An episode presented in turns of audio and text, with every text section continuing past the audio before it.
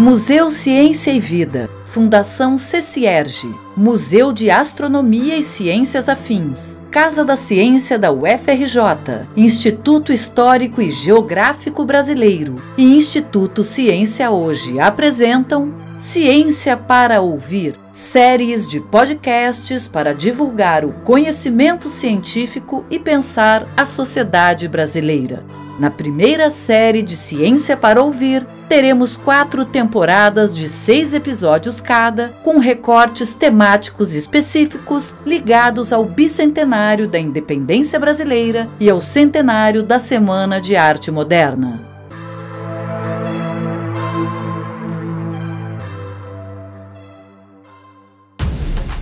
Nesse quinto episódio da temporada, a historiadora e pesquisadora Denise Porto discorre sobre Maria Graham, uma viajante no Brasil imperial de Dom Pedro I.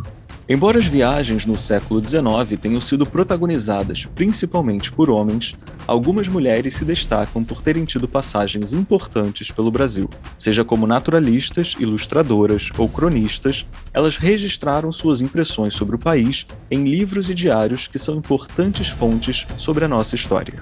Nesse episódio, você conhecerá mais sobre a inglesa Maria Graham, que acompanhou de perto as movimentações da independência e a vida na corte de Dom Pedro I. Denise Porto é historiadora, escritora e pesquisadora. Licenciada em História pela Universidade Estácio de Sá, fez seu mestrado e faz atualmente o seu doutorado na Universidade Salgado de Oliveira. É bolsista FAPERJ no projeto Identificação e Exposição dos Documentos Históricos relativos ao processo de independência do Brasil, contidos no acervo do projeto Resgate Barão do Rio Branco. Membro do grupo de pesquisa do CNPq, Política, Sociedade e Economia do Brasil no longo século XIX, colaboradora do Instituto Histórico e Geográfico do Rio de Janeiro e sócia titular do Instituto Histórico e Geográfico de Niterói. Tem experiência na área de História, com ênfase em História Cultural, História do Brasil Imperial e História da Independência do Brasil. É autora de diversos livros, dentre eles Maria Graham, uma inglesa na independência do Brasil, publicada em 2020 pela editora CRV.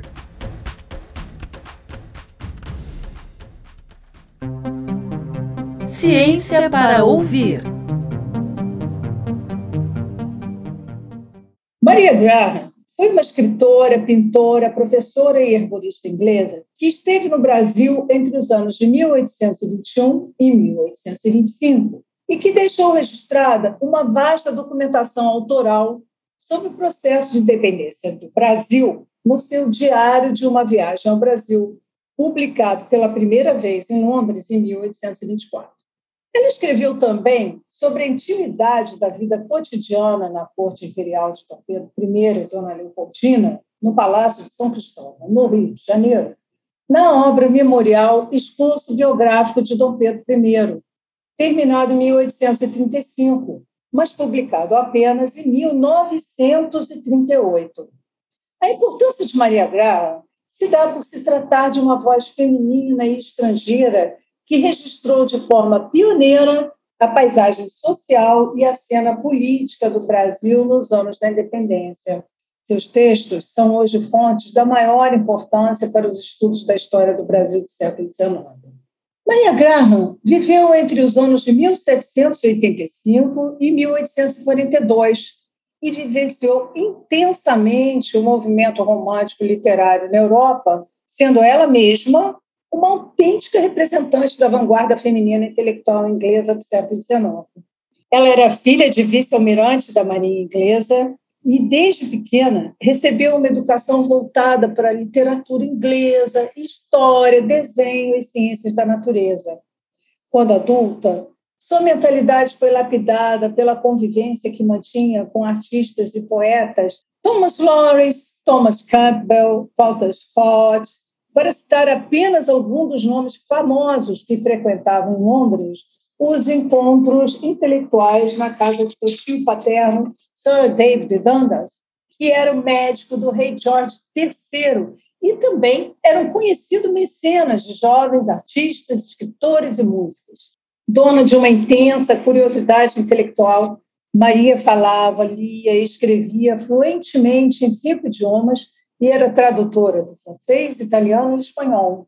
Toda essa habilidade linguística foi fruto de uma educação aos moldes do iluminismo do século XVIII e das diversas viagens que fez ao continente indiano, à Itália e à América do Sul. Ao longo de toda a sua vida, escreveu e publicou um total de 17 obras, dentre diários de viagem, relatos memoriais, história, história da arte, contos infantis e botânica, Todas essas obras foram ilustradas com desenhos e gravuras de sua autoria, demonstrando que Maria Graham tinha como objetivo sempre acrescentar um caráter científico e documental às suas obras, tal como uma autêntica seguidora dos conceitos holísticos do naturalista e seu contemporâneo Alexander von Humboldt. A primeira viagem, quando ela chegou ao Brasil. Aos 23 anos, Maria Graham casou-se com o capitão Thomas Graham, que, tal como seu pai, era oficial da Marinha de Sua Majestade Britânica. No ano de 1821, o navio escola Torres, comandado pelo marido, veio para a América do Sul numa missão diplomática que incluía paradas nos portos das principais capitais brasileiras, para depois seguir viagem com destino ao Chile, que estava em meio ao processo de independência da Espanha. A bordo do Doris estava Maria Graham, que aos 36 anos era a única mulher na tripulação. Durante a longa viagem transatlântica, Maria Graham fez diversos estudos de observação da fauna marinha, ministrou aulas de literatura e desenho para a tripulação de jovens cadetes da Marinha Britânica e começou a escrever o Diário de uma Viagem ao Brasil. Nesta obra, que foi publicada no ano de 1824, Maria Graham documentou sua passagem pelas províncias brasileiras Pernambuco, Bahia e Rio de Janeiro durante os anos de 1821 a 1823. Ao longo desse tempo, ela registrou e descreveu a política, a sociedade, os tipos populares, a escravidão, a natureza e os aspectos pitorescos das paisagens brasileiras que conheceu por ocasião das suas duas primeiras viagens ao Brasil. O dia 21 de setembro de 1821 marca o dia da chegada do navio Escola Doris ao porto de Recife, que encontra a cidade sitiada por motivo da insurreição constitucionalista da Junta de Goiânia. As primeiras impressões de Maria Graham sobre o panorama da cidade de Recife enfatiza bem a sua concepção romântica europeia de paisagem. Nas palavras de Maria Graham, ouvimos: Não pode haver nada mais belo no, no gênero do que o vivo panorama verde, com o largo rio sinuoso através dele, e que se avista de cada lado da ponte as construções brancas do Tesouro e da Casa da Moeda, os conventos e as casas particulares, a maioria com seu jardim, a vegetação é deliciosa para os olhos ingleses. Então, como já foi dito, ao desembarcar em Recife, Maria Graham testemunhou a insurreição pré-independência em loco e narrou o seu encontro com o governador da província de Pernambuco, o general português Luiz do Reu. Nessa ocasião, ela também conheceu o comandante do exército insurgente da Junta de Goiânia, Manuel de Carvalho Paz de Andrade. Com ele, negociou pessoalmente a autorização para o abastecimento de mantimentos e a lavagem das roupas da tripulação do navio escola, pois que o comando da Junta de Goiânia havia proibido o abastecimento e lavagem de roupas de todos os navios estrangeiros e brasileiros que chegassem ao porto. Na ocasião do encontro com Manuel de Carvalho Paz de Andrade, Maria Graham e sua comitiva foram convidados para cear e pernoitar no quartel-general da Junta de Goiânia. Desde esse encontro, ficou estabelecida uma amizade duradoura entre Maria Graham e Manuel de Carvalho Paz de Andrade, que perduraria por muitos anos, como veremos à frente.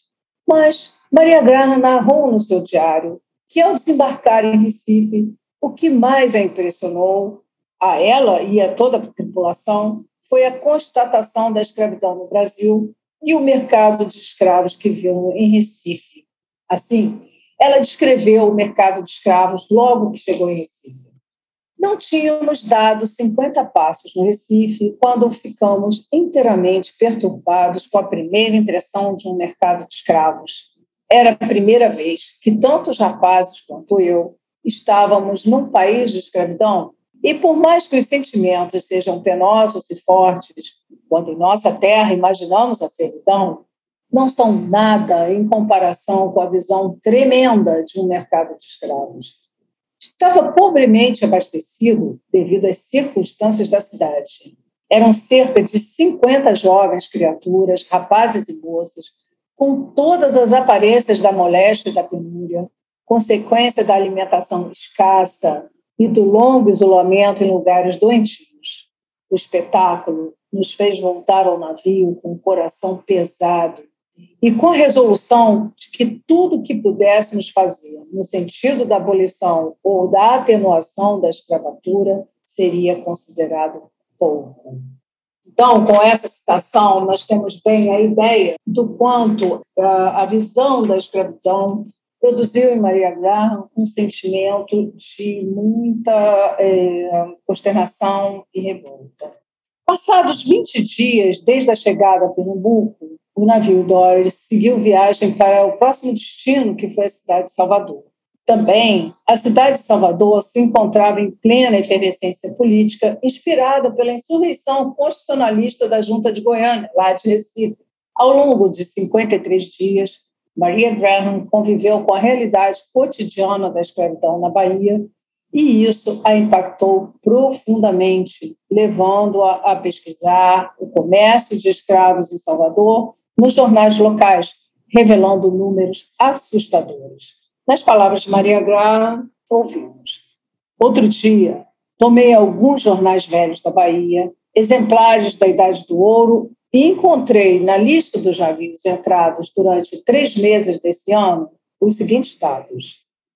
Entre 25 de março e a 26 de junho de 1821, chegaram 1.574 escravos vivos, e 374 mortos, de modo que a carga desses cinco navios, mais de um quinto morreu na travessia. E ela descreve a cena de desembarque de um navio traficante que chegara ao porto de Salvador.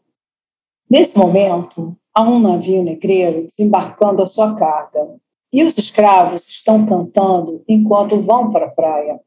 Deixaram o navio e percebem que vão para a terra firme, e assim ao comando de seu feitor, estão a cantar uma das canções de sua terra em um país estranho. Pobres desgraçados, pudessem eles antever o mercado de escravos, a separação de amigos e parentes, já que ali se procederá, a marcha para o interior, o trabalho nas minas e nos engenhos de açúcar, e a canção deles seria um grito lamentoso. Este é o principal porto de escravos do Brasil.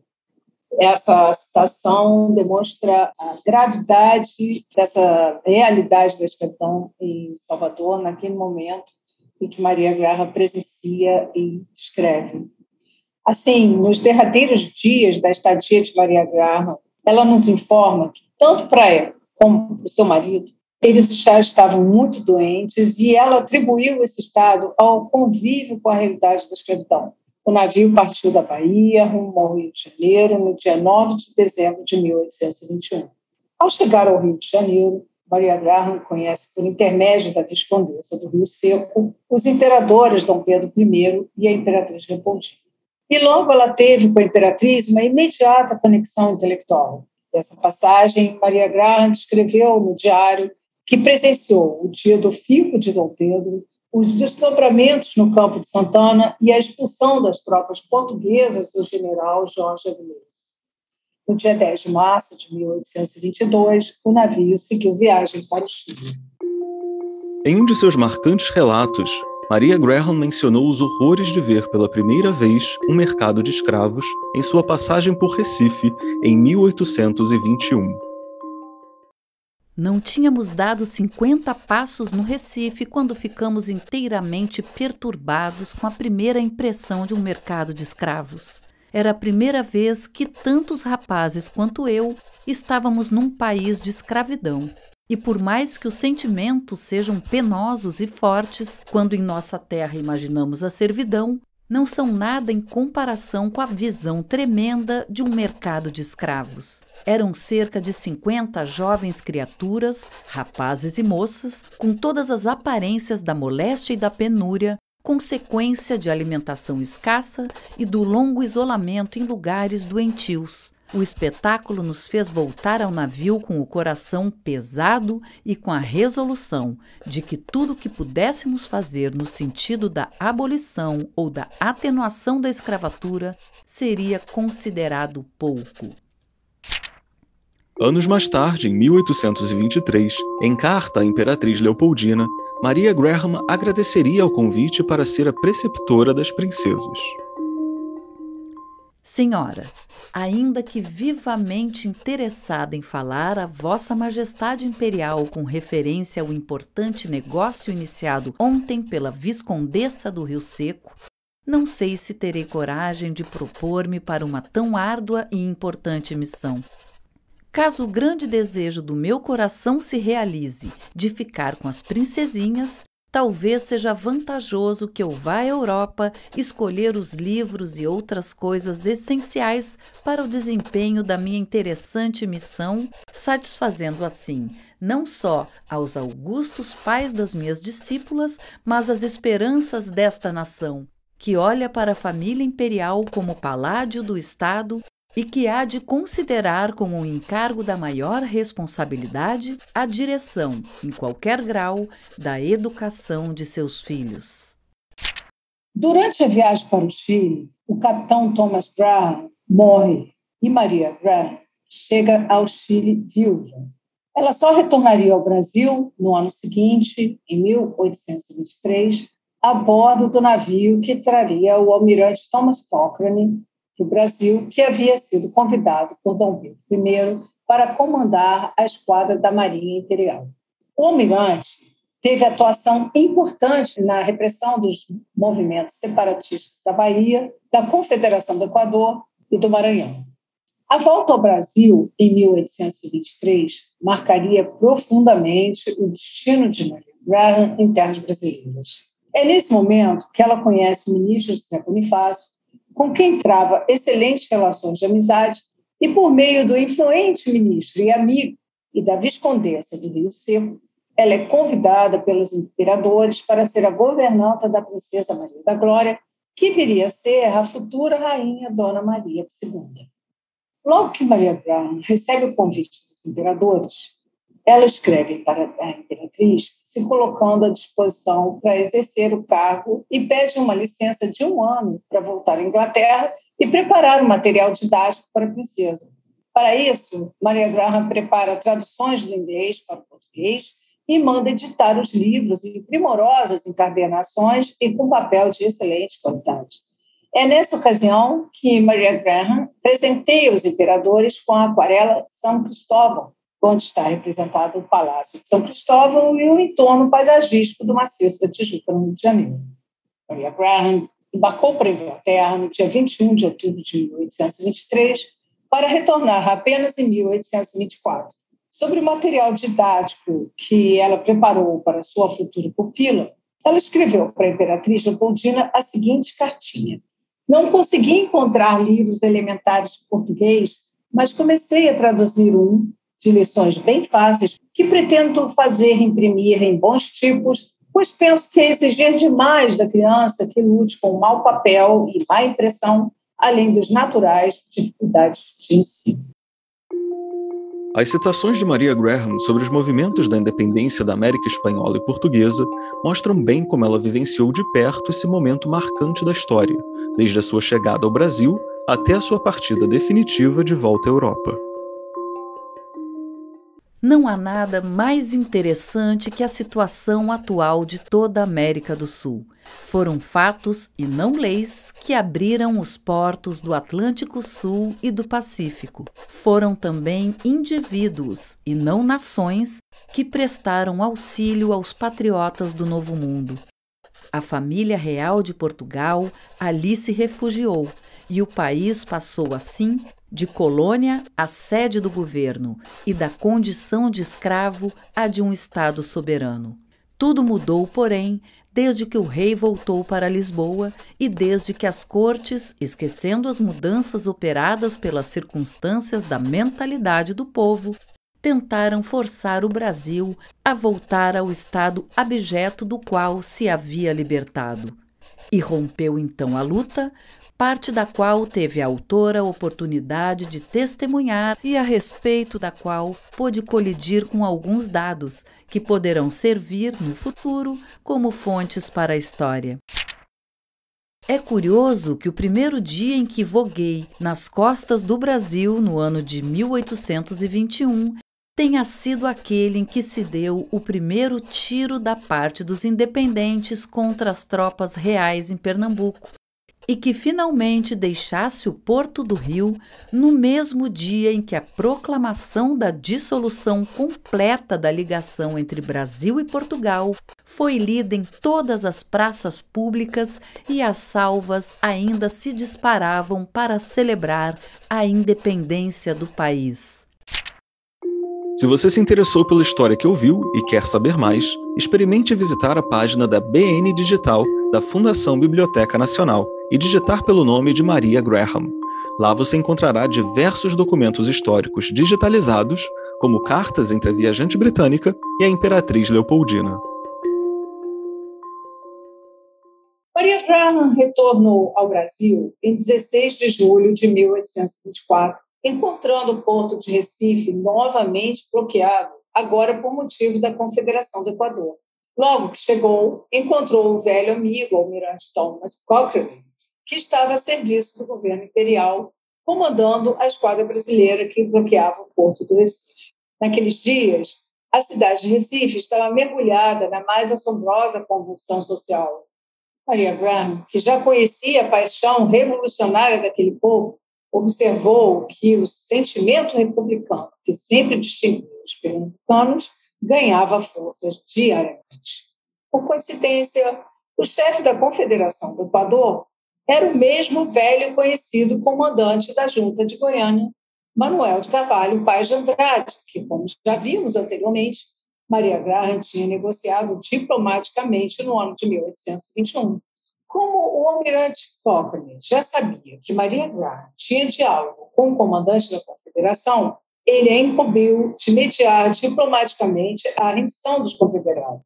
Assim sendo, a pedido do almirante, Maria Graham levou pessoalmente os documentos onde constavam as condições impostas pelo governo de Dom Pedro ao comandante da Confederação, Manuel de Carvalho Paz Entretanto, é importante destacar que foi a partir de uma promessa extraoficial feita por Maria Graham ao comandante Manuel de Carvalho Martins em nome do almirante Cochrane, ainda que esse não soubesse e não tivesse autorizado qualquer promessa em seu nome, que fez com que o comandante da Confederação do Equador se rendesse ao governo imperial e que isso pusesse um ponto final ao episódio. A historiografia da independência pouco menciona esse feito de Maria Graham, dando mérito ao almirante Cochrane. Mas temos que frisar que ela foi uma mulher corajosa que promoveu a rendição de Manuel de Carvalho Paz de Andrade da Confederação do Equador. Antes mesmo da rendição final de Manuel de Carvalho Paz de Andrade, as condições impostas pelo governo imperial, o navio Rinaldi partiu rumo ao Rio de Janeiro levando a bordo Maria Graham para o cargo de governanta da princesa Maria da Glória. Entretanto, quando a futura governanta chegou ao Palácio de São Cristóvão, percebeu que a situação política no Brasil havia mudado durante o ano que esteve ausente. O ministro e amigo José Bonifácio havia sido deposto do governo, e os tempos agora eram os tempos de Domitila de Castro, a amante do imperador e inimiga de Putin. Maria Graham não tinha mais os seus amigos aliados para apoiá-la em alguma situação adversa dentro do palácio. E foi exatamente isso que ela encontrou no Palácio São Cristóvão. Assim que Maria Graham chegou ao palácio, ela sentiu imensos ciúmes dos criados portugueses que haviam vindo com a família real para o Brasil em 1808. Eles também não gostavam da imperatriz Leopoldina, pois ela era estrangeira e não uma portuguesa ou uma espanhola, como eles desejavam. Assim, a chegada de Maria Graham, que era uma segunda estrangeira no palácio, como governanta, e a proximidade e amizade, cumplicidade que foi estabelecida entre ela e a imperatriz, fizeram com que o mordomo de Dom Pedro I, Plácido Pereira de Abreu, e as damas cortesãs portuguesas tramassem uma perigosa cilada para Maria Graham, de forma que inviabilizasse a sua permanência no palácio. Assim, após diversas tentativas de atrapalhar o trabalho educativo de Maria Graham como governanta de Dona Maria da Glória e incriminá-la falsamente ao imperador por atitudes que ela não havia tomado, eles reclamaram para o imperador Dom Pedro sobre a conduta imprópria que Maria Graham num passeio de carruagem com a princesa. A partir deste episódio, o imperador resistiu que Maria Graham se retirasse do palácio imediatamente. A sua permanência no palácio como governanta durou apenas um mês, e ela deixaria para trás a sua querida amiga Leopoldina, que após a saída dela do palácio ficou cada vez mais isolada e deprimida. Frustrada e muito triste, Maria Graham deixou o palácio no dia seguinte e foi para casa do amigo e médico inglês Dr. Dixon, na Rua dos Pescadores, nos arredores do centro do Rio, em busca de apoio. Logo, ela descobriu que as artimanhas sinistras do mordomo Plácido Pereira de Abreu contra ela não cessaram com a sua saída do palácio. Maria nunca recebeu um pagamento pelos seus serviços e ela tivera suas bagagens retidas na alfândega, assim como seus documentos e passaportes. Ela então escreveu à imperatriz, explicando-lhe o que ocorrera, e a resposta da imperatriz foi a seguinte: Minha caríssima amiga, fiz saber ao juiz da alfândega que vos remetesse vossas malas e que ele havia obrado muito mal contra todas as leis que garantem a propriedade particular de ser apreendida, assegurando-vos toda a minha amizade e estima, Maria Leopoldina. Mas Maria Graham tinha boas amizades e assim, uma velha amiga, a senhora Lisboa, ofereceu-lhe para morar numa casinha de sua propriedade no bairro de Laranjeiras ali, sozinha, sem dinheiro, em meia floresta tropical. Maria Graham passou o ano de 1825, seu último ano no Brasil, à espera de uma chance de voltar para a Inglaterra, uma vez que não conseguia licença para retornar. Durante o tempo em que morou em Laranjeiras, Maria Graham contou com a ajuda de dois criados livres, José e Ana, que fizeram a intermediação com os negros quilombolas do quilombo de Laranjeiras. O quilombo fornecia os legumes, verduras e ovos para o consumo de Maria Graham, e eles a tinham como uma amiga dos negros, pois confiavam que ela nunca os denunciaria. De fato, ela jamais os denunciou. Pelo contrário, manteve com o Quilombo uma relação de confiança e respeito. No esforço biográfico de Dom Pedro, Maria Graham conta que os habitantes do Vale das Laranjeiras morriam de medo dos ataques e saques dos quilombolas às suas residências e narra em detalhes o episódio de uma invasão noturna numa das residências do Vale. Esses furtos eram publicamente conhecidos e o próprio Dom Pedro I esteve à frente de uma guarnição de busca do quilombo sem nunca ter tido êxito em localizá-lo. Essa é a fase mais produtiva de Maria Graham quanto à sua produção científica, os desenhos botânicos e herborizações. Ela consegue sobreviver financeiramente vendendo herborizações da flora tropical para o Kew Garden de Londres e contribui com desenhos da flora tropical para o Flora Brasiliense de Von Martius, com quem Maria Graham se correspondia regularmente. Em julho de 1825, chegou ao Brasil a missão diplomática de Sir Charles Stuart, embaixador da Inglaterra, e ministro plenipotenciário de Portugal, para tratar do reconhecimento da independência do Brasil por aqueles países. Finalmente, a sorte de Maria Graham mudaria. A chegada da missão comandada pelo conterrâneo trouxe esperanças a Maria Graham. Assim, por intermédio de amigos influentes, ela conseguiu uma audiência com o diplomata Sir Charles Stuart. Ao saber dos documentos retidos e da precária sobrevivência de Maria Graham no Brasil, a quem ele reconheceu pela vasta obra literária e artística na Inglaterra, restituiu-lhe imediatamente os direitos de súdita britânica ao providenciar o passaporte, seus documentos e uma passagem no navio Sibília, na mesma viagem em que levaria a bordo o Tratado de Reconhecimento da Independência do Brasil por Portugal. Sobre essa passagem, Maria Graham, o pequeno barco que eu devia partir tinha ordem de levantar a âncora no momento em que chegassem a bordo os despachos anunciando a terminação favorável das disputas entre a metrópole e a colônia. No dia 8 de setembro de 1805, dia da partida de Sevilha, Sir Charles Stuart entregou um bilhetinho para Maria Graham, onde estava escrito: Minha cara senhora Graham, remeto-lhe os dois papagaios e a senhora Chamberlain lhe remeterá alguns presentes para a Lady Elizabeth. Se desenhardes pelo caminho, juntais à vista do rio a vossa excelente coleção, que ficará completa. Espero que, quando a virdes, direis que o clima do rio não é o que parece. Desejo-lhes boa viagem. Muito grato, Charles Stuart. Na última citação a seguir, Maria Graham faz uma síntese de sua passagem pelo Brasil nos anos da independência.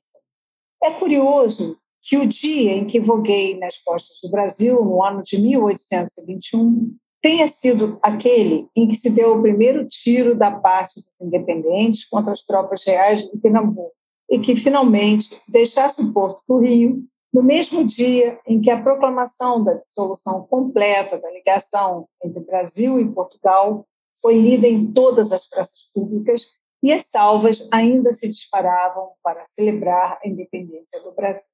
Setembro de 1825. Ciência para ouvir.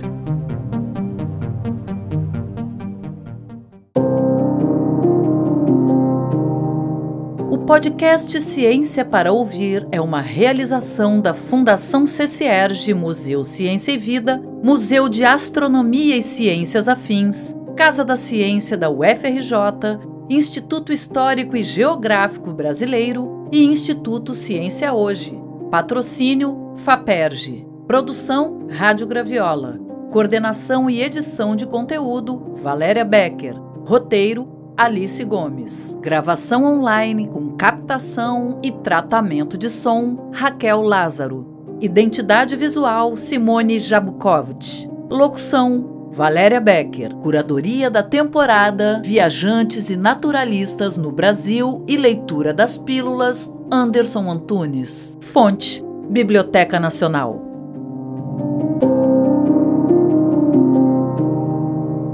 Próximo episódio de Ciência para Ouvir Viajantes e Naturalistas no Brasil, a pesquisadora Magali Romero Sá fala sobre o Brasil pelos brasileiros, a Imperial Comissão Científica de Exploração com foco nas pesquisas de viajantes e naturalistas brasileiros pelo país no século XIX. Não perca e siga o nosso podcast nas principais plataformas de áudio para ser avisado dos nossos próximos episódios. Obrigada pela audiência.